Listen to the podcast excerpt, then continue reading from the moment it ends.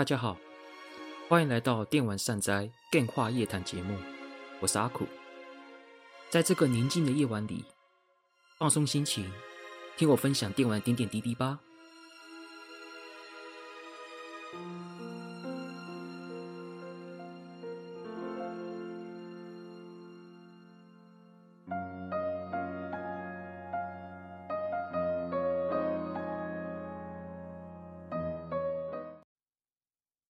大家好，欢迎来到阿酷的电话夜谈节目，我是阿酷。今天的主题呢是来聊《Final Fantasy 六代》这部作品。或许会觉得很奇怪啊，这个作品不是很久以前作品了吗？为什么还要跑出来聊？当然，我是做怀旧游戏主题为主的话，讲老游戏也不是很奇怪的事情。然后一方面呢，在去年 E3 的时候吧，呃，F 那个史克威尔艾尼克斯有做一项 FF 一到六代的像素重置计划。像我自己就很喜欢老时代的 FF，包含一代到六代这个时期，所谓水晶传说时期的 FF，我个人是很喜欢的。所以，而且又是用像素的风格去做重置，就是不失原本以前。风味的状况下去做画面的重置，用像素风格，所以我个人是很喜欢像素风格的作品，所以我不会错过。然后六代呢，也在今年的二月中发售。然后游戏的发售顺序是基本上就是照代数先的，比如说一二三同时发售，然后接下来四五六这样子的顺序。那今天我想要来聊聊这一款，这是我个人最喜欢的 FF，然后也是电玩媒体 IGN 所评价的 FF 系列里面排名最高的一部作品，期待高，对不对？也许会觉得很奇怪。那我想要跟大家聊聊这款游戏，然后顺便也聊一下这次的像素版跟原版的差别，因为我是玩像素版的，然后我也玩过原版。然后我想要借由这次玩完像素版，跟在跟听众们推广六代之外呢，也顺便跟听众们分享跟原版差别有是什么样的差别，这样子。好，那进入主题之前呢，讲下近况吧。呃，近况来说的话，这个礼拜其实有很多，也不过这个礼拜啦，如果。Podcast 上架的话，应该是上个礼拜才对。就是前前阵子有很多的游戏厂商发表会嘛，比如说像微软的、哈布空的、史克艾尼克斯的 FF 七的纪念哈，二十五周年纪念，这些都陆陆续续都有在媒媒体上面公布一些消息。比如说哈布空的《龙族龙族交易二》要推出了。呃，我非常期待，因为这个我很久以前就很希望这个作这个游戏能够出二代，然后整整让我们等了十年，就是一代推出后的十年，才让我们等到了第二代，应该可以早点出的，早点可以去制作的，但结果啊，算了，没关系，反正确定要出了，我也期待。然后《恶灵古堡》四代的重置版，我想听众在前一阵子应该都有陆陆续续听到这消息了。那我自己是对我对《恶灵古堡》就是《Biohazard》这个作品其实是普通啦，就是我不会特别喜欢，但也不会排斥。所以对于《Biohazard》相关的消息，我基本上都是知道就好。那重置版四代我应该会买。因为我重置版二跟三都还没玩，所以说我应该不会说很第一时间的先去玩四代，就是重置版四代，可能就出了之后，呃，会买，然后或什么时候玩再说，这样。这 Capcom 部分哦，那魔物猎人我就不我就略过了，因为我不玩魔物猎人，所以我就不讲魔物猎人的东西。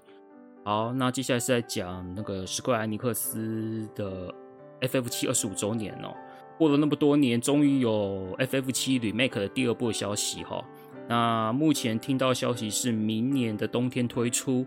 呃，我个人很怀疑啦，因为毕竟，毕竟野村小胖他的，嗯，怎么讲？我对他的印象实在不太好。不是说他做的游戏不好，而是他对专案管理进度的掌握很。很就是很糟糕，因为每次他经手的作品，只要是大型专案，他都很会拖，很会延，无论是《王国之心》跟之前的 FF 十五，当 FF 十五之后直接换人做了，然后再加上 FF 七 Remake，其实 FF 七 Remake 第一部我玩完的时候，我会觉得这个东西需要做那么久吗？会有这种感觉啦，就是。当然，我知道在画面这方面的呈现，他们下了很多心力啦，什么建模啊、那个演出啊，还有画面的表现啊，我相信他们是下很多心力啦。但是有那么有需要那么久吗？会有那种感觉？而且游戏的分量很明显的就是灌水灌很凶，灌水灌很凶，然后很多其实很简单桥段的把它拉长流程。当然，在角色的演绎上面进化的非常大。这个点是很有感的，我自己也也同意。只是对于野村小胖，他对大庄案的那一种拖延，实在是太多，太多案例了。所以说，我会很怀疑 FF 七的第二部到底能不能在明年冬天推出。而且，更何况由吉田 P 所制所做制作人的 FF 十六也是明年要推出。明年有办法玩到 FF 十六跟 FF 七重置版吗？呃，我很怀疑啦，我非常怀疑。FF 十六我反而不担心，因为我相信吉田直树的管理能力，我相信他对游戏的进度掌握可以说是比野村哲也他们那些人那个小组抓得非常精准。至少我所听、我所看到的一些消息，他们都是很稳健的在做，然后也不会说什么故意给玩家太多期待，他就是。可以讲了，我再发布，然后我还不行就不讲，然后就是不要在一边说什么宣传宣传太太凶，结果让玩家在一边期待说啊，赶快出赶快出那种那种心情。我觉得吉田直树在这方面是有一套的，所以我会相信 FF 六明年应该就可以玩，哎，不对，FF 十六明年就可以玩到了，我个人期待。好，这是 FF 七的部分，然后他们也确定公布 FF 七是做三部曲的形式。所以说，我自己也很纳闷，说 FF 七三部曲到底可不可以每个每一部的分布可不可以均匀？这个是个问题，因为第一部内容真的太少，少到爆。那第二、第三的内容，第二片跟第三片内容，我会觉得以我玩过原作的印象很多，因为第一部内容其实没有三分之一的内容哦，其实没有。对，这一点就是要看制作组要怎么去安排。然后接下来就是 C C F 七 F F 七 F F 七 C C 啦，就是由扎克做主角的的作品。然后之前在 P S P 上面推出的，也要做所谓的高画质版。那这款我没有玩过，但是喜欢人是很喜欢呐，所以说我会等到发售后再看看这个游戏是怎么样子。这是讲前传，扎克跟爱丽丝之间的过程会交代比较清楚。这个是 F F 七的部分哈。那么目前的听到的就是这上个礼拜，应该说上个礼拜这些发布消息，大概我看一看，大概是这种感觉吧。那当然期待啦，我也不会说什么泼冷水什么的，我还是会期待。毕就算我现在还是以怀旧游戏为主，新游戏的消息我依旧还是会关注，只是说我对我关注的那个心力可能不会像我的伙伴金属那么的深，我大概就是。有兴趣的会看一下，然后没兴趣的可能就略过，大概这种感觉。好，那这就是我的近况哈。然后哦，对，顺便讲一下，我把英雄传也打完了。把英雄传打完之后呢，也会做节目，可能要过个过个几周吧，可能七月才会上吧，因为我还要写稿。我目前写稿，白英雄传的稿我还没写，但是其他的部分就是之前预定的《太合立志传五》正在写，然后法尔康下集是差不多完成了，差不多完成了。我在做法尔康的另外一个部分的内容，那反正可能最快也是七月的时候会会讲《白英雄传》这个作品，我的感觉啦，哎，大概就这样。好，这就是近况，那我们就进主题吧。前言哦，《Final Fantasy 六》呢是系列第二部作品，它最早的发售平台是超任，任天堂的超任，在一九九四年四月日推出哈。当初这款作品可以说是展现超任相当优秀性能作品哦，那个像素画面哦，然后以当时的所谓的二十二十四 megabit 的大容量，然后再搭配优美的音乐。呃，有许多各式各样有很有个性的角色，然后他们这些角色呢，是随着故事发展聚集在一起，然后每个角色都有他们自己的特色，无论是个性也好，也包含角色性能也好。然后世界观是带有一种充满奇幻又有点蒸汽朋克的世界观，哈，是一种既有科技又有中世、中古世纪的那一种混搭风格，所塑造出一种很独特啊也很漂亮的世界观。这一点可以说是在早期 FF 里面很常用的，就是科技再搭配中古世纪的混搭，五代、五代、四代这些其实都有。这个就是早期 FF 那一种魅力感哦，然后到七代就变成很科幻要素，就是整个就中中古世纪的那个味道就没有了，改成那一种比较阴暗高科技那种科幻感就变得比较重。这是七代，后面几代的话，大概七八七代八代也有点类似比较高科技，九代就是比较回归一到六代的风格，但是就是一到六代的那种那种。科技与中古世界混搭是很明很明显的。那我刚刚也说过，国外知知名电玩媒体 IGN 的百大 RPG 的排名哦，FF 六是排在 FF 系列第一名，可以说是比可能大家认为最受欢迎的期待还要高。那我自己对于这款的喜好程度也是比期待还要高。当然，如果你要说游戏的。游戏的分量，当然期待一定是赢，没有办法。期待就是首次三 D，再搭配所谓的 CD 论，做出的分量跟那一些内容，其实绝对比卡夹时代的 FF 六还要好。但是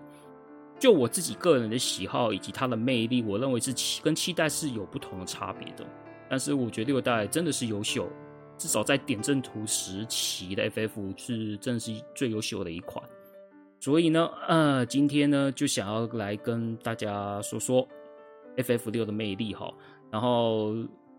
在 FF 六的像素重置版在今年二月中推出之后呢，史克尔在去年所发布的像素重置计划也正式结束了。所以说，现在无论是 Steam 跟手机都可以买得到像素重置版的一到六代。如果玩，如果像听众如果有兴趣，可以直接去买 Steam 的版本，然后就可以去玩他们的一代到六代的版本，然后平衡都有修过，修的还蛮蛮好入手的，就是蛮好蛮简单的。当然一二代我没有买，我不确定，但至少我我从三四五六这四代的像素重置版我都打完的状况下，其实玩起来比原版简单很多，所以说也不用担心说什么一。老 FF 太难之类的，其实不会，不会。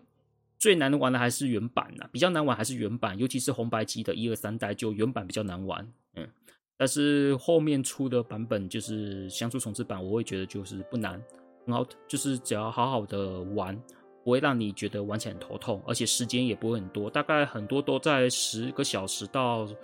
十五个小时就可以过关，当然五代跟六代可能会比较长点，也大概二十个小时以上，但是也不会让你搞到三四十个小时，倒是不会，除非你练功练很凶啦，那另当别论。好，好，前言部分就是跟大家讲一下，也就是我今天的节目的主题哦。那我在这边想要跟大家聊聊那个接触契机哦，我倒是什么，我倒是为什么会接触 FF 六，就是《Final Fantasy 六》这部作品哈。《Final Fantasy 六》也就是 FF 六，其实是我第二部接触的 FF 作品。我 FF 的接触算是很晚，我跟 DQ 勇者斗龙相比，我 FF 真的是接触非常晚。我勇者斗龙是从超人版一二合集开始玩。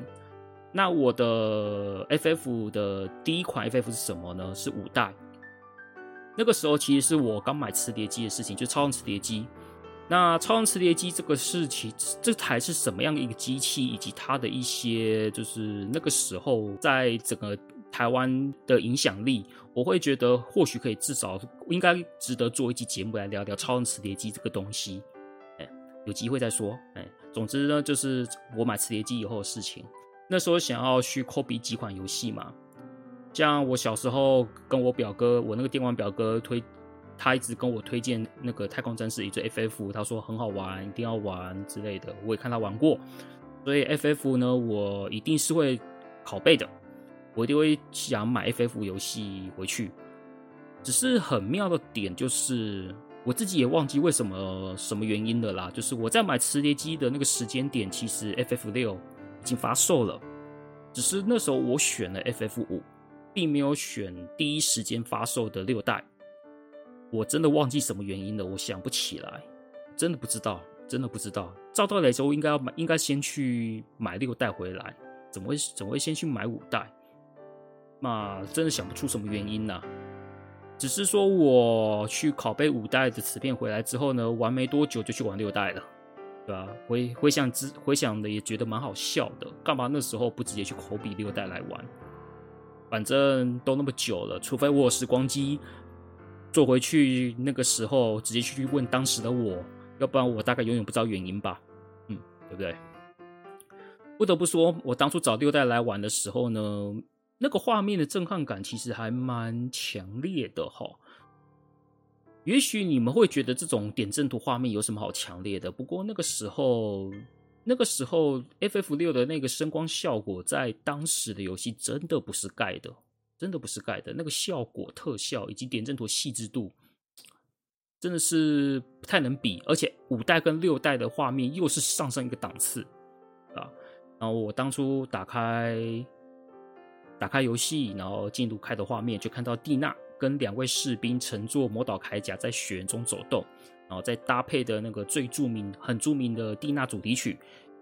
还有那个雪原散步的那一种，算哀愁感嘛？那个画面其实那个意境还蛮强烈的，然后还搭配的就是主题曲，再搭配 staff 的名单，这样子的一个开场，让我印象非常深刻，那个情感还蛮强烈的。会推那个情感会推啊，对啊？好像就是一个壮大又凄美的故事要开始了，所以我会觉得啊，这应该这个这款游戏应该会给我一个充满各种惊奇或传奇的旅程。至少看了这个开头画面，会让我这么深深觉得哈。所以我就是因为这样子开始玩玩了六代，然后我也有全破，当初超浪版我有全破。全全破的时间我也忘记了，但是确实有打完。然后五代我是等到长大之后，然后玩模拟器再重打才打完的，那个就之后的事情。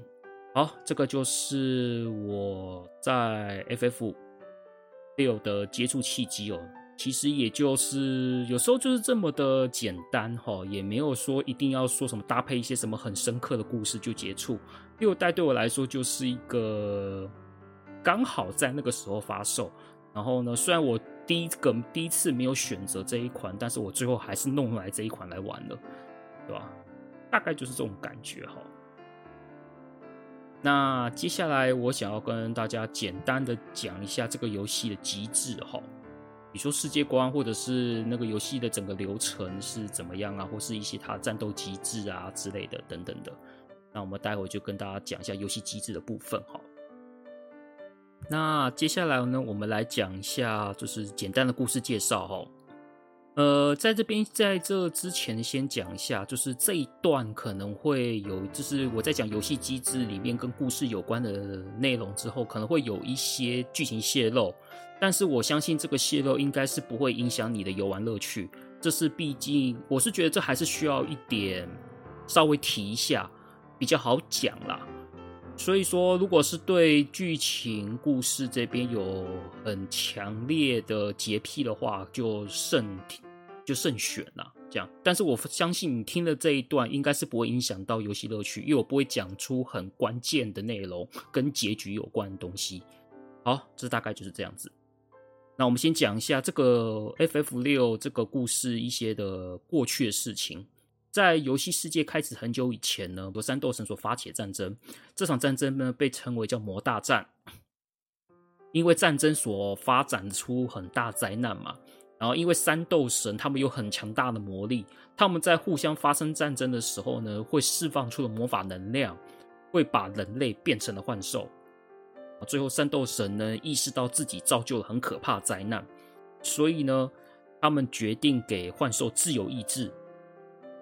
然后，并且让他们决定要封印自己的力量，变成了石像。他们唯一要求就是这些幻兽确保三斗神永远不要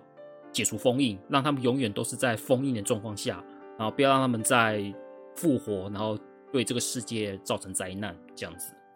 然后幻兽呢，他们就把石像搬到一个可能大家都不知道的地方，然后连同幻兽自己呢，也创造出了一个空间叫幻兽界。他们就是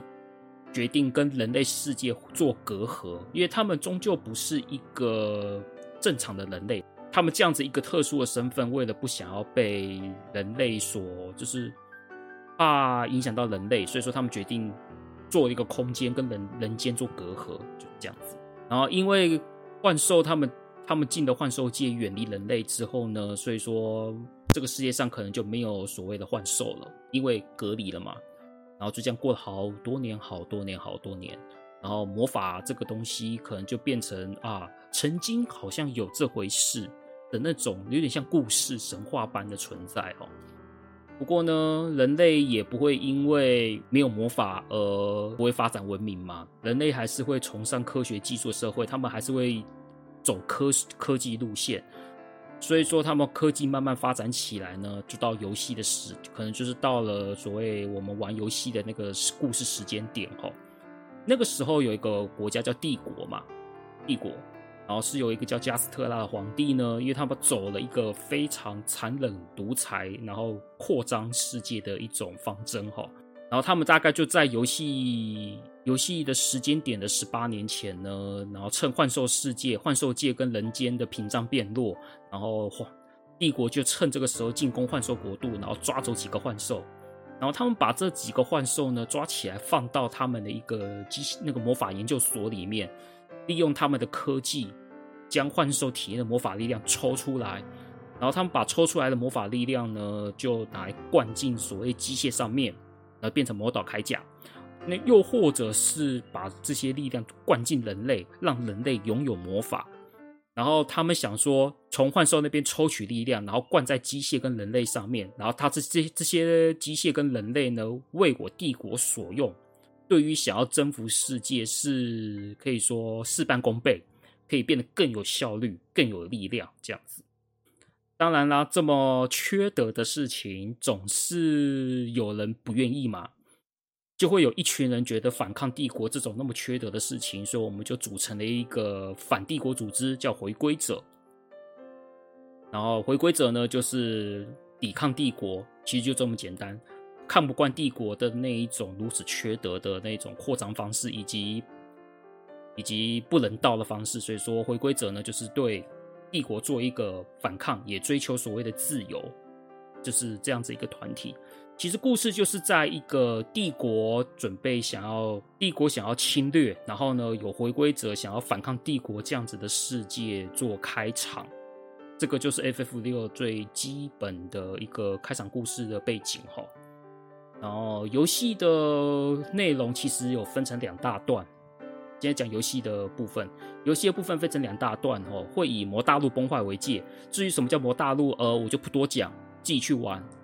反正就是以魔大陆崩坏为界为分界。魔大陆崩坏之前呢，则是主角一群人参与回归者与帝国对抗。然后魔大陆崩坏后呢，就是后半段，则是由我们的。我们的一个伙伴叫赛利斯，找寻伙伴打倒最终 BOSS 的剧情就分这两大段。如果你玩到魔大陆那边的话，基本上你已经玩到一半了。前段主角呢，则是我们的蒂娜，然后中间又遇到了其他的伙伴，像艾德加、洛克啊等等的。不过呢，游戏这一点游戏妙的是，这个游戏并没有把整个焦点都放在蒂娜身上，也就是我们的主角。一开始以为的主角。然后，但是呢，却有不少篇幅都集中在伙伴身上。比如说，中间会有所谓的分开行动，但是游戏里面都会做试点切换，然后来看看分开行动每个其他伙伴分开行动遇到什么样的事情，而不是单纯是以一个去一个主角为主，然后什么都以他的试点为主。哦，不是这样子的。他倒是有做一个非常均匀的分配，就是每个每个角色都有他自己的试点、视角以及他的故事这样子。所以，与其说 FF 六，它比较像是一个一群志同道合伙伴结合在一起的群像剧这样子。然后我们看到，就是里面登场的角色都有他自己的故事以及他们自己的理由、他们自己的目的，然后聚集在一起，然后面对一个共同目标的那个过程。然后过程当然也有好，也有悲伤的。其实悲伤占多数啦，悲伤难过占多数，但是也有好笑的。比方说像歌剧桥段，就真是蛮好笑的。我自己在重玩歌剧那一段的时候，就觉得蛮喜感的。然后我也看到那个赛利斯很特别的一面，他也有好笑的一面，这样子。那歌剧那一篇，我认为是这一款 FF 六必看的一个桥段哦。因为以超任时期来说，他们利用了一个很了不起的技术去做模拟。当然啦，这次的今年二月推出的像素重制版是直接就。不演了，直接直接用所谓的歌剧歌手这样子的方式做演绎，这个是值得一看的。我觉得这个可以说是六代的，给我一个最大的一个醍醐味的那种感觉哈。那在这边也讲一下它的战斗系统，它的应该说它的游戏的培养机制哈。那战斗系统基本上就是维持前面几代的 ATB 战斗系统，它有个亮条，亮条。满了之后，你就可以做行动，这一点都是固定的。一到六代都一呃，ATB 是四代，四五六代基本上这样子的机制是固定的。只不过呢，它的一些角色所谓的设计机制有点不太一样。六代呢，我觉得是以四代基础为强化设计，像六代的角色数量非常多，有十几位。但是为了要展现出角色特色呢，每个角色都有属于自己的技能。比如说像赛利斯的魔法剑、马修的体术技、艾德加机械攻击等等的，反正每个人都有属于他自己一个特有一个技能。跟四代的差别就是呢，四代其实也是这样子，四代也是每个人都有属于自己的特别的技能哈。但是跟六代四六的四代跟六代的差别就是，六代呢是魔法是每个角色都可以学，就是说六代所有的角色都可以学所有的魔法。但是四代的角色，他们的能力是固定的，也就是说，四代的话，会魔法的人就是会魔法，不会魔法的人就是不会魔法。即使是会魔法，这个角色会的魔法就是那些，然后另外一个角色会的魔法就是那些。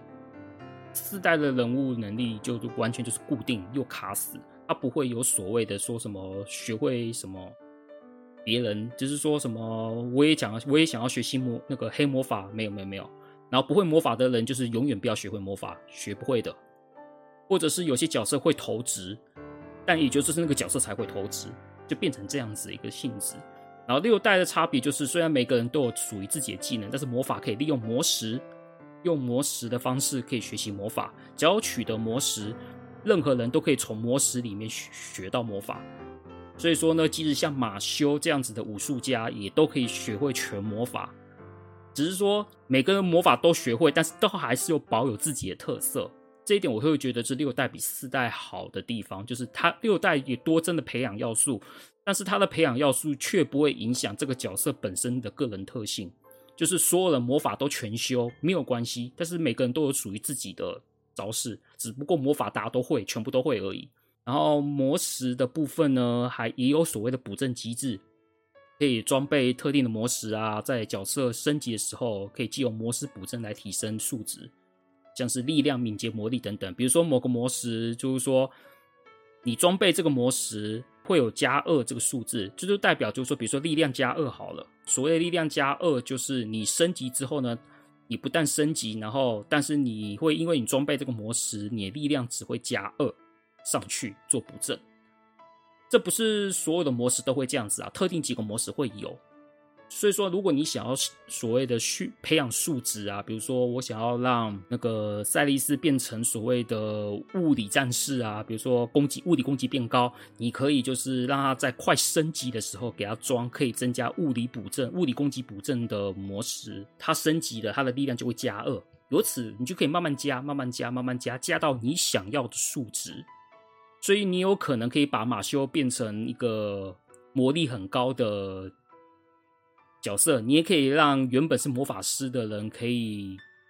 变成物理攻击很高的角色，不过初始值是不一样的，每个角色初始值不一样的。比方说像蒂娜，蒂娜的话，她的初始值就是魔力比较高，力量比较低。那马修就是力量比较高，魔力比较低，这样子的组合。但是你只要看你要不要就是搭配魔石去把这个它先天的数值去做正去做调整。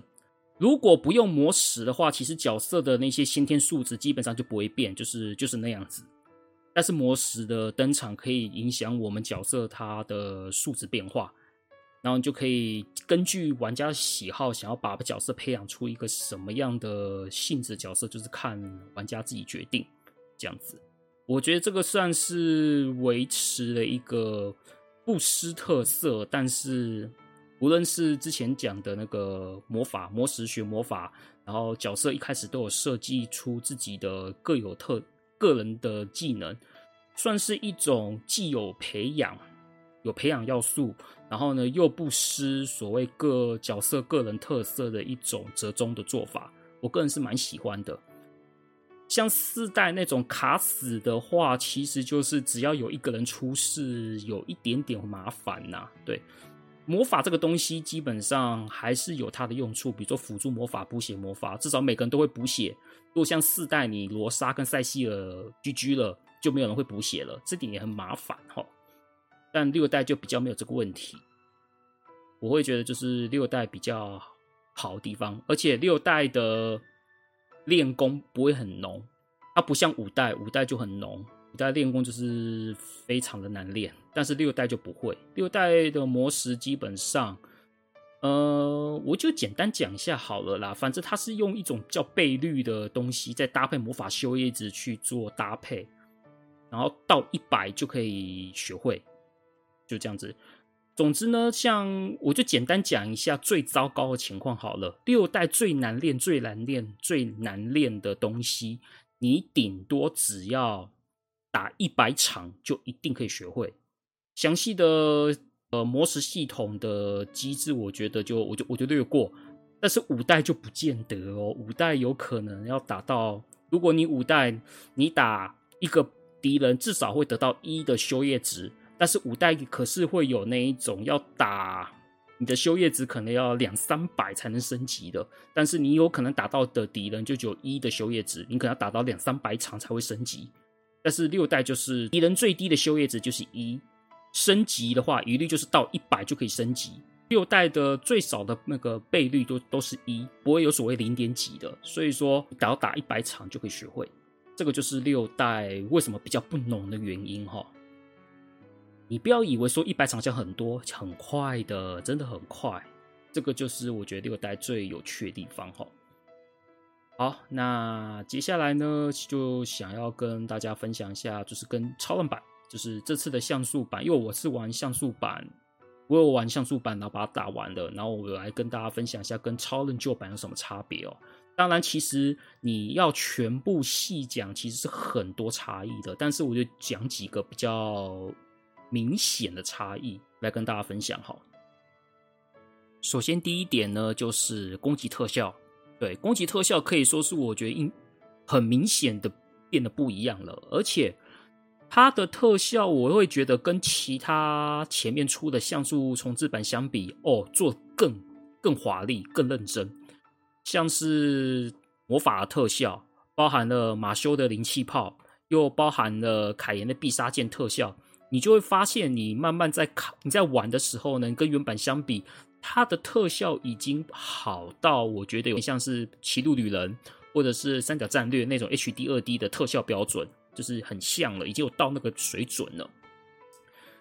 这一点的话，可能就是要实际看影片，就是或直接去玩，你可以感受到它的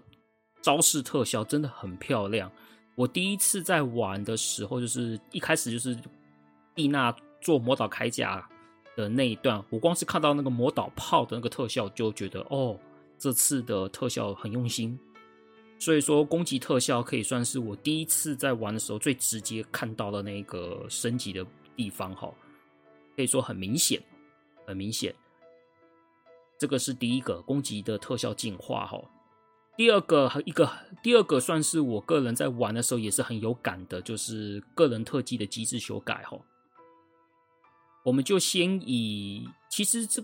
其实最主要还是以马修跟凯岩这两个算是影响最深的。像马修的武术嘛，武术技以往都是要所谓的按指令按出，然后按对指令之后呢，才可以发出招式。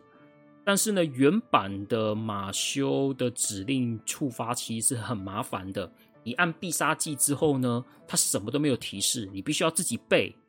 就说你想要用魔导，你想要用灵气炮，就要记得灵气炮的按法；你要记得梦幻斗舞，你又必要必须要记得梦幻斗舞的按法。它不会给你提示，原版哦，不会给你提示。你不但要按对，而且判定很严格。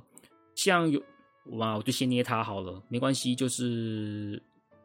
我我就简单讲一下，就是马修初登场的时候呢，你们会遇到一个 BOSS。这个 BOSS 你要打赢，你一定要用马修的必杀技。但是我第一次玩的时候呢，那个必杀技完全按不出来，按不出来，因为。不知道怎么搞的，我明明我知道怎么按，但是我怎么按到都判定失败。后来我不知道怎么解决的啊，可能他有的按法可能需要，可能要用那种格斗游戏的那种一一气呵成的按法，还是说用那种所谓的一颗一颗钮按的按法？这一点我是忘记了。但是我以前就是刚开始就是怎么按都按不出来，后来可能发现说一一点诀诀窍之后呢，才按出来。但是就是判定真的很严格，你说指令自己背那就算了，但是就是判定真的很严格。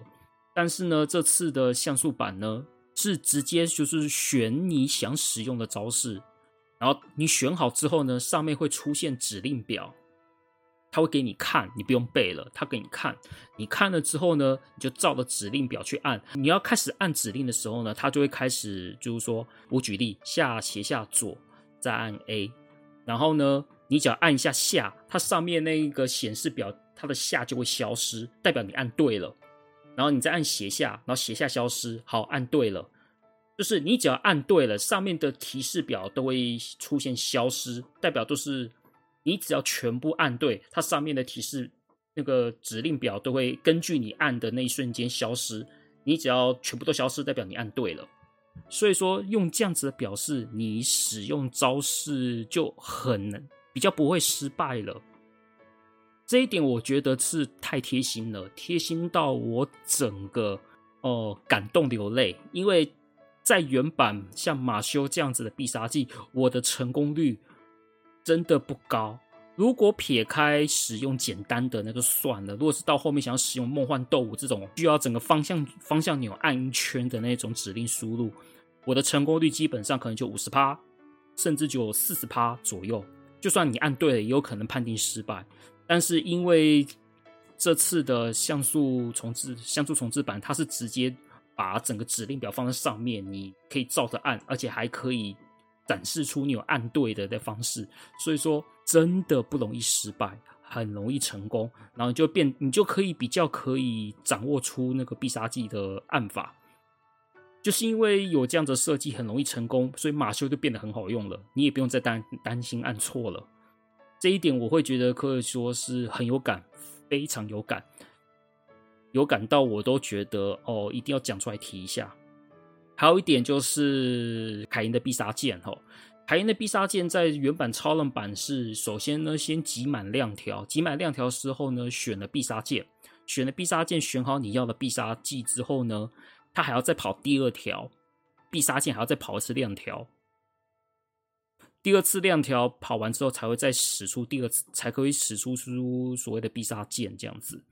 但是这次的像素的版本的修改是，你只要就是跑完。跑完嘛，就是跑完 ATP 亮条之后能选必杀剑，然后就不用再挤第二条了，你就等等那个凯岩他自己发动。虽然很明显的跟其他角色的动作相比会比较慢，但是他不用说像挤两条这种那么那么久的行动，这一点也可以大大大提升凯岩的实用性哈。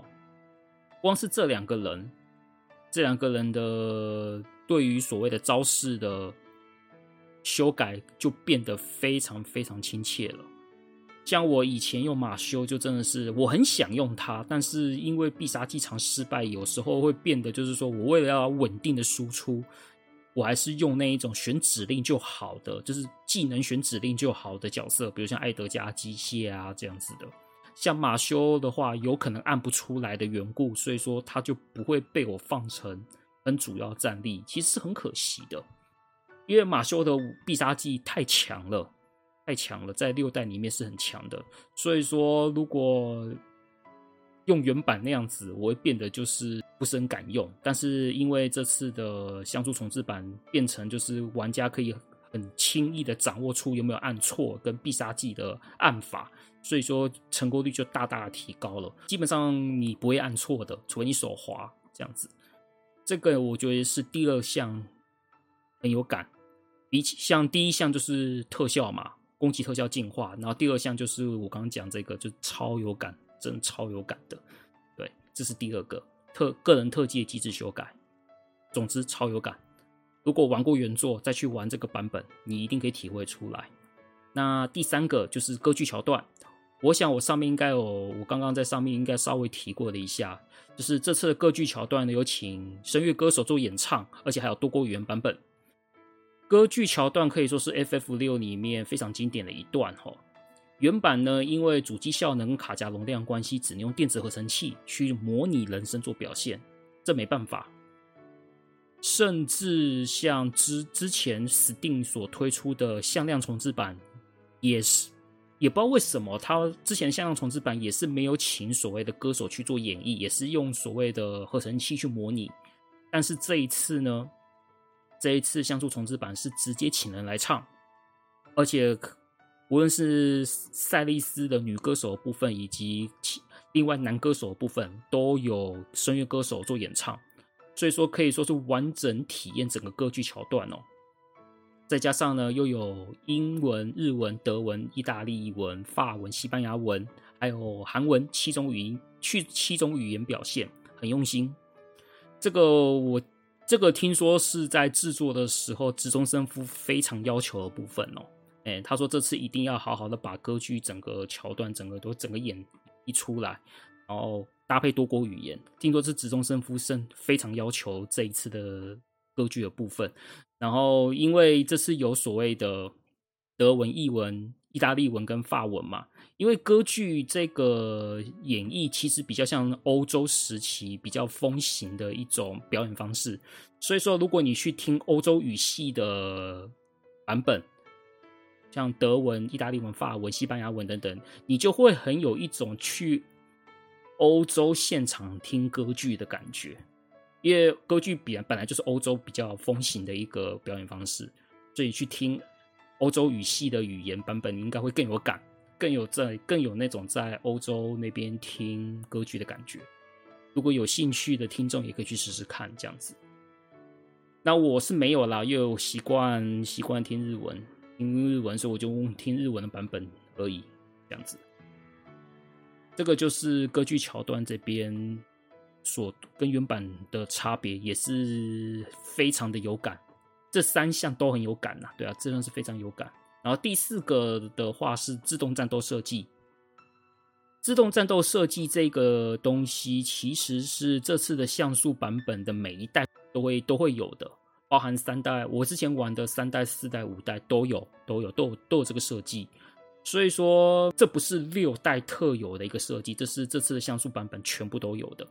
然后它的方，它的机制就是呢。如果我方战斗的时候，就是确认好攻击模式，比如说四个人好了，手动操作四个角色，分别就是两个攻击、两个魔法之后呢，啊，我就觉得啊，这样子的战斗模式，我觉得这样就好了，然后保留。就是我之后的战斗，如果不想改变所谓的战斗模式的话，我就按快转键，然后快转键呢就会开始自动跑，然后它就会根据你之前做过的指令动作去直接去实行。你就不用再重新输入，像你玩 RPG 的时候嘛，其实比较厌烦的点就是你在遇到小兵的时候，你的攻击模式通常都是很简，就是你都很直接，就是重复，不断的重复。比如说玩 DQ 勇者斗恶龙的时候，可能就是攻击、攻击、攻击、攻击、攻击嘛，对不对？就那么简单。然后可能就是攻击、攻击、攻击补血，又或者是什么攻击、攻击。然后辅助魔法攻击之类的打小兵，然后你就会打，因为你中间会遇到很多小兵，然后你就必须要反复输入这些固定的指令，会很烦。哎，其实还蛮烦的。但是呢，在这次的像素重置版的一到六代里面，就多了一个自动战斗，你就可以就是好，我的战斗指令就是这样子：攻击，攻击，攻击，攻击，攻击，四个人都都一般攻击。好，那我就直接用快转。然后快转，它就会自动帮你，就是说你之前所做的指令就是完全复制，那就这样打，就不用改了。除非你要改的时候呢，就取取消自动战斗，可以在可以在战斗的中途中取消，你就可以重新输入你要的新指令，就是这样子一个机制。而且它这次的自动战斗，你在开启自动战斗的时候呢，有战斗节奏会变快。所以说也可以增加，可以说增快你战斗的进度，你就可以不用在那边拖拖拉拉，会比较快结束掉战斗。不过呢，这一点可能在前段比较有用，因为到后段的敌人比较强的时候，你可能要根据敌人做不同的战术。我觉得这个在后盘的影响没有那么大，但是在前盘那一种敌人可能只要普通攻击就能打死的状况下，这个机制就好用很多。这个可以说是跟原版最大的差别。像原版就是你就乖乖的按指令啊，这个没什么好讲的。你就是你要怎么，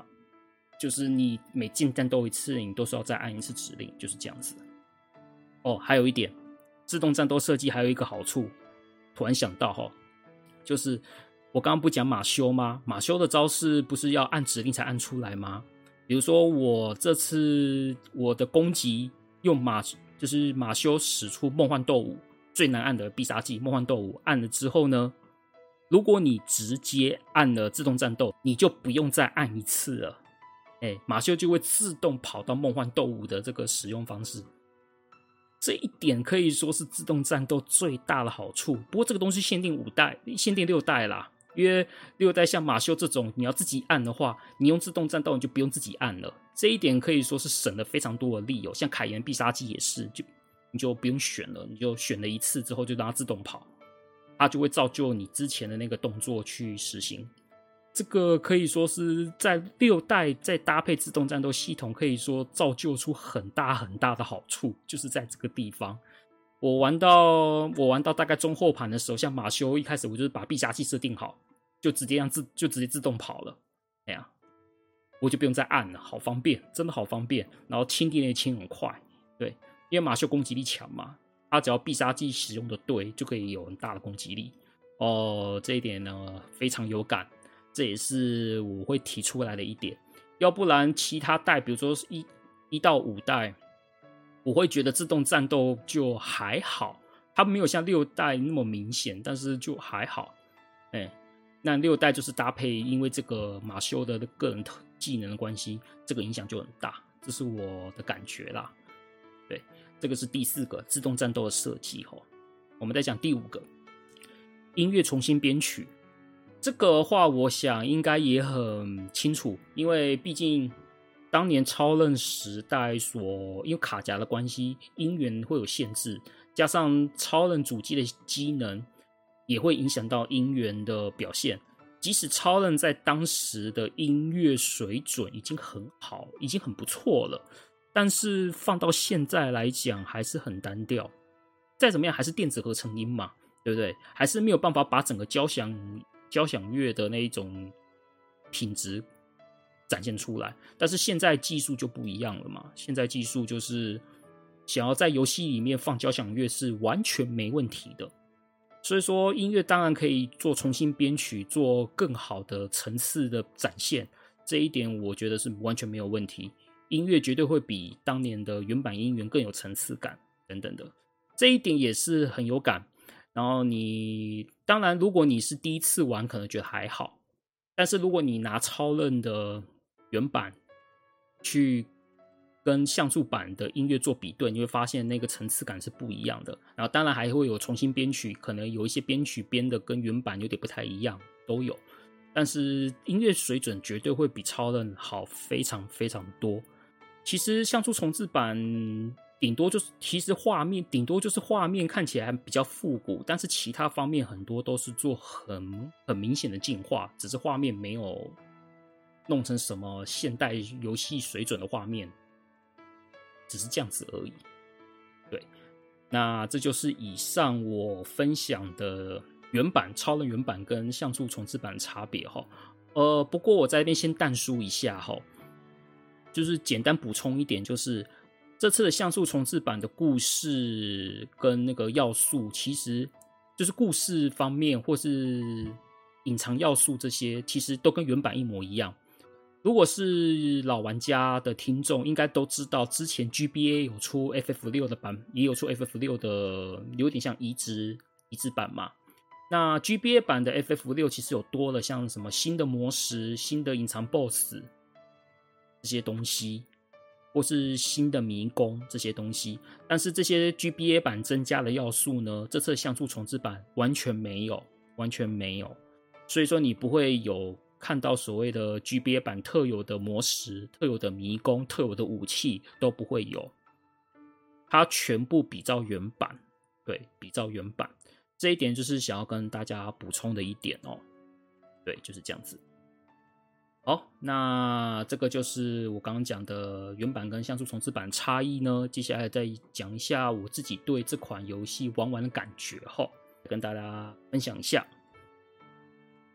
不得不说，我是真的很喜欢六代，又或者是说像一到六代那种世界观风格哦。带有一点奇幻，又有一点蒸汽朋克的混搭风格，可以说我这样的世界观，我觉得很有魅力。然后游戏本身也不难，然后魔石的练功机制呢，我刚刚讲过的也不会很浓。然后再外加上那个像素重制版的快节奏，再加上一些修正，跟就是像技我刚刚讲的技能修正、马修技能修正等等的，都比原版好，而而且顺畅很多。其实这一款还蛮适合 FF 新手去尝试的，因为六代其实原版就不难了，原版就不难了。但是这次的像素版呢，借由一些修正嘛，一些各个各各方面的补强跟修正之后呢，其实变得更亲切，然后更好上手。所以我觉得 FF 新手其实是很值得先去玩六代去体验看看的，而且真的不难，真的不难。而且六代的 BOSS 也是被誉为历代 FF 最烂的几最烂的之一，哎、那直接去玩就知道了，其实玩完 FF 六这款游戏，其实它给我的感觉就是没有一个所谓的主角，它其实没有所谓的一个主角这样的人。我们一开始以为是蒂娜嘛，但是你会发现，你玩到。一开始或者玩到中后段，你就发现中间会遇到所谓的伙伴，然后因为什么事情而分队而分开，然后呢又遇，然后他游戏也会借由这个分开，然后去做所谓的就是分开角色的那个试点，他会开始就是说你要玩哪个试点，因为这三因为这个队伍因为某些原因分开了，然后我们可以去选择你想要。要先看哪哪些人分开之后遇到什么样的事情，就是这样子。他不是说所谓的就是啊，我我蒂娜为主角，然后呢什么都以蒂娜为主，然后这些分开的人中间发生什么事，可能就可能就略过了，然后可能就是可能就是蒂娜的剧情走走走走走。举例啦，比如说以蒂娜为主角，然后他蒂娜剧情一直走走走走到，然后伙伴就中途就回来了，这样子。然后他们中间发生什么事情，可能就也不特别交代，可能要不然就是简单的，就是由那些分开的角色他们讲的，用文字的方式去讲他们发生什么事情，简单带过就好了。但是六代不是，六代则是你是直接他会让你切视点，切到那个角色在当时发生什么事，玩家自己去体验这些分开角色在那个时间点发生什么事情。这个我觉得是六代在群像剧这方面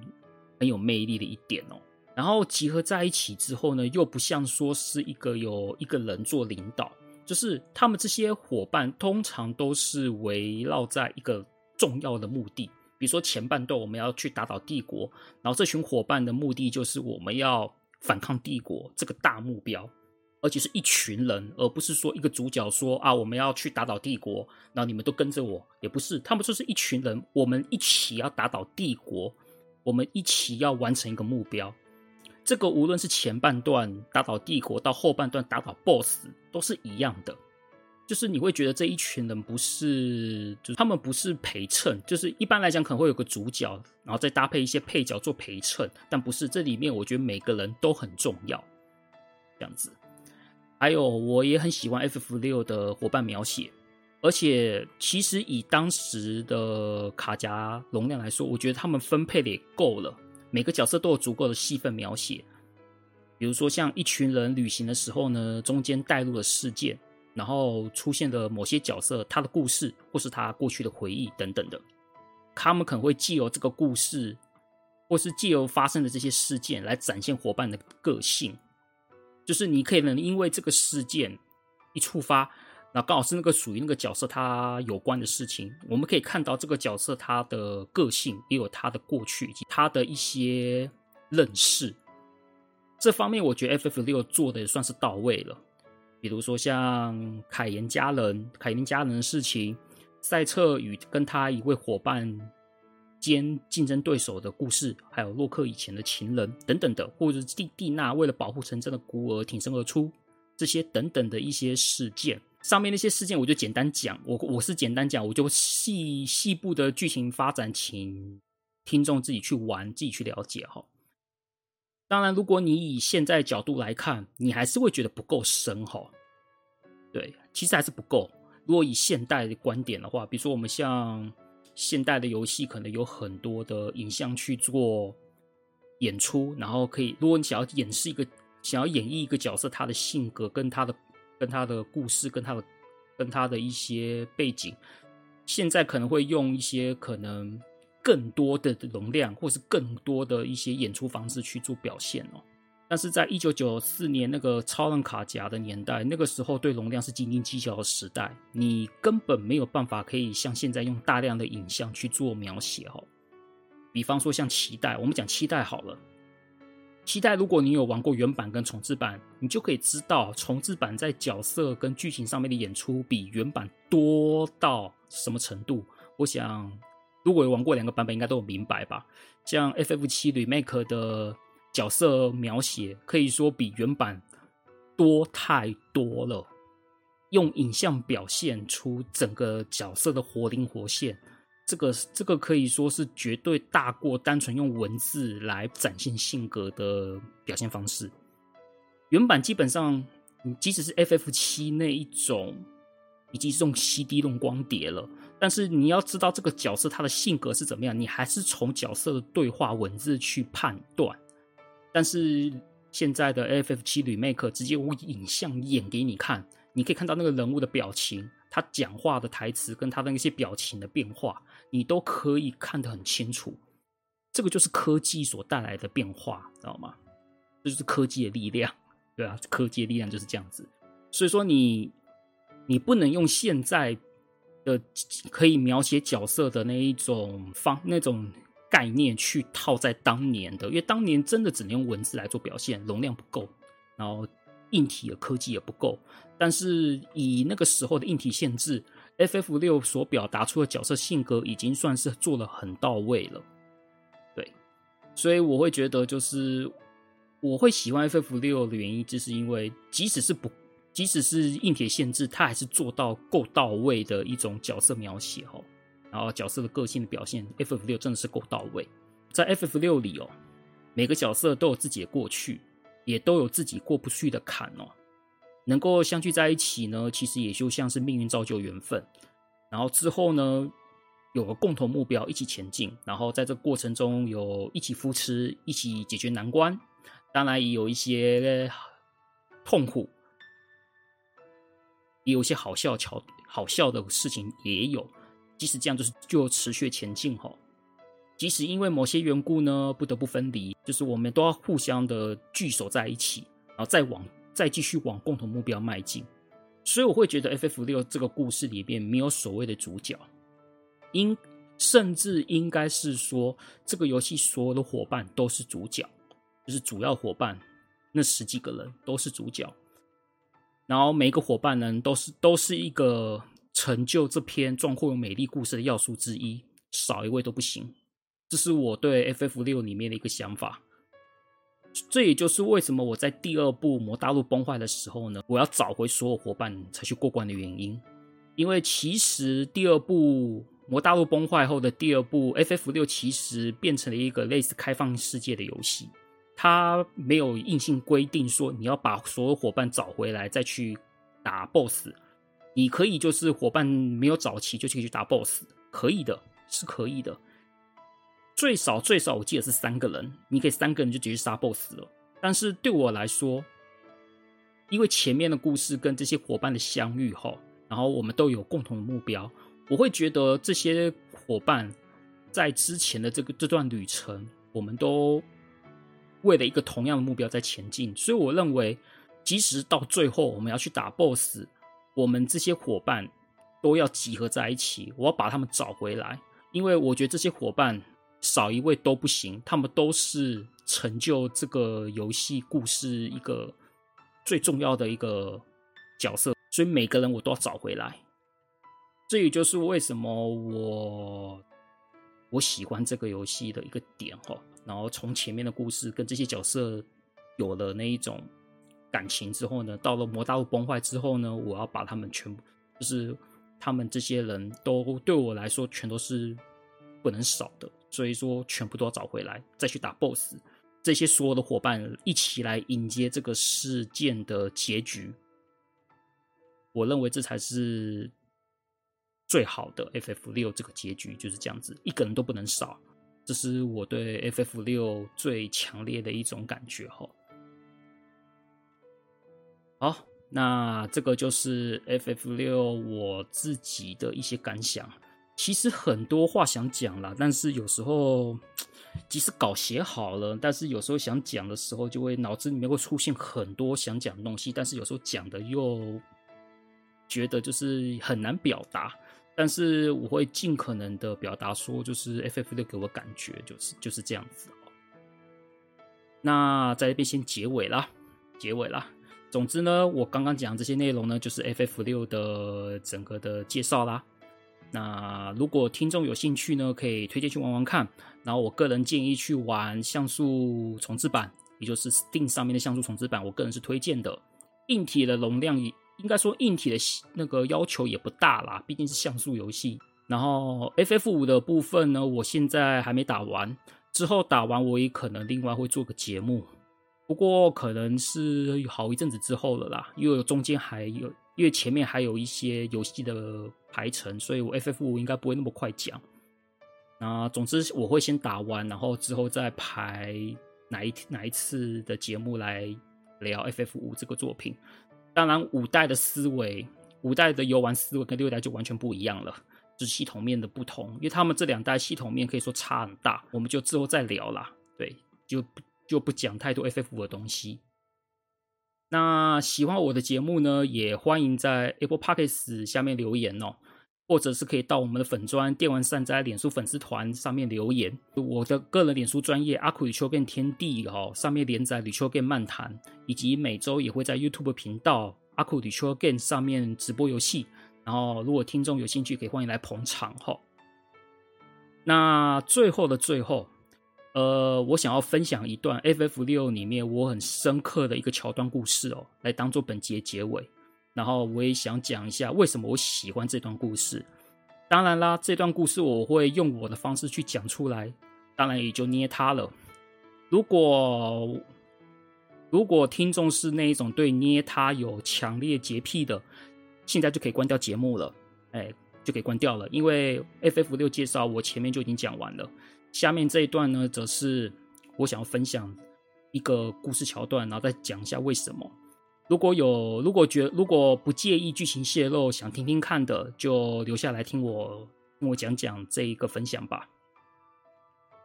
然后，如果觉得不想要听，就可以直接关掉，没有关系。不想要知道剧情就关掉吧。然后就期待下一集节目，这样子。好。那我就开始分享我印象最深刻，我也是最喜欢的故事故事桥段，以及为什么我会选这一段故事。哈，我就开始讲了。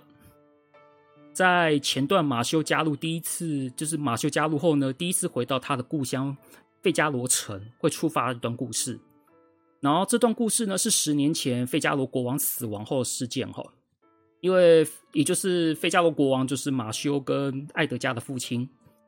费加罗国王死死亡的关系呢，国王的遗言呢，则是把费加罗城交给艾德加跟马修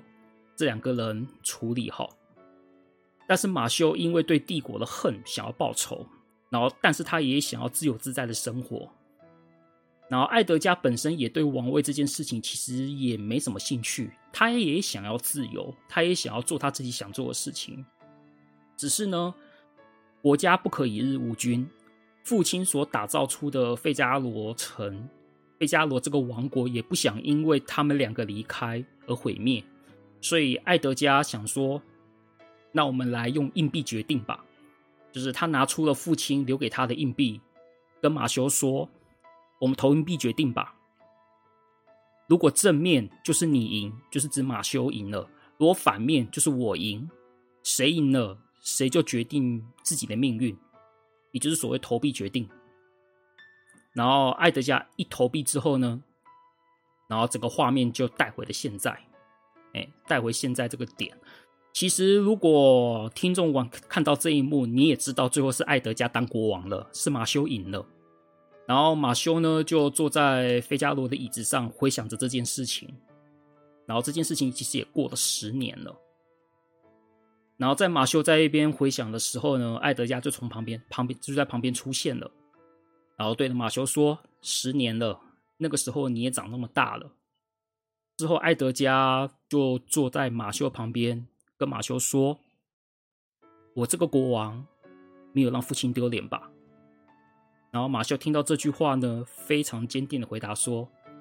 在天国的父亲肯定要为你骄傲。”然后最后两个人起身，两个人都举起酒杯，为他们的父亲、母亲还有费加洛王国干杯。就是这一段故事哈。这一段故事可以说是 FF6 我最喜欢的一段故事。当然，FF 六有很多感人的故事啊，也不止这一项。比如说凯岩的家人的故事，那也很感人。啊，洛克的跟他的旧情人他们的渊源很多。其实 FF 六有很多很感人的故事，只是为什么我要选这一段呢？有我个人的原因啊。如果这边如果有常听我的我们节目，应该知道，或是常逛我们的电玩善哉粉钻，应该知道一件事情，就是我父亲在三月底突然去世这件事情哈。然后在那段时期，我们因为我要处理后事嘛，都没有做节目这样子。然后我在处理后事的这段过程中，我就想到这一幕哈，我就想到了，就是我刚刚讲这一段故事。以往可能就是怎么讲，想一想啦，就是以往可能已是我父亲出面场合，现在变成长子我，就是我是长子嘛，就变成我来出面了。然后在告别式的时候呢，就是参加父亲告别式，内心其实还有一种，就多少还是会有一种自己有没有有没有让老爸失望这样子的想法。虽然我爸平常对我也很好，也没有对我讲一些有的没的，他都是很关心我，看到我就笑笑的啊，问我肚子饿不饿啊，或者想要，或者我需要什么帮忙，他也义不容辞的帮我啊，等等的。只是我还是觉得自己有没有对，就是我老爸会不会觉得我这样子有没有让他失望这种感觉，我还是会有这种想法的。毕竟我也不是什么年薪百万的高薪阶级，也不是什么创业家老板。嗯、呃，单纯就只是一个某某个行业的技师，薪水说低也不低，说高也没很高啦。但我老爸在当年，他的行业是一个技术高超的职人。我爸在当年是一个职人等级的技师，在当年九零年代赚了很多钱。所以说，跟我老爸相比，我的成就没有我老爸好，这也是事实。所以多少会有点没自信吧？对啊。会有那种感觉，然后忙完告别式呢时候呢，就是忙了一整天了嘛。告别式忙忙完了，然后回到家，然后我爸的那个牌位也放放好在家里了，什么都完成了，然后就休息嘛。然后跟老妈聊个天，毕竟老爸不在了，现在他想要聊天就是找我跟我妹了，所以说我们两个也要多点心力找跟我妈互动。他说我跟我妈聊天的时候呢，其实。我妈跟我讲啦，就是老爸私底下他没有跟我们讲，他跟我妈讲，哎，他私底下有跟我妈我妈讲一些一些话，说他觉得他人生没有什么遗憾了。然后因为他因为孩子都平安长大，就是我跟我妹都有平安长大，而且没有学坏，然后也都很踏实的在社会上工作，然后也都愿意照顾家里的经济，哎，然后我。再加上我们一家人感情又很不错，也不会出现说什么家人决裂啊，说什么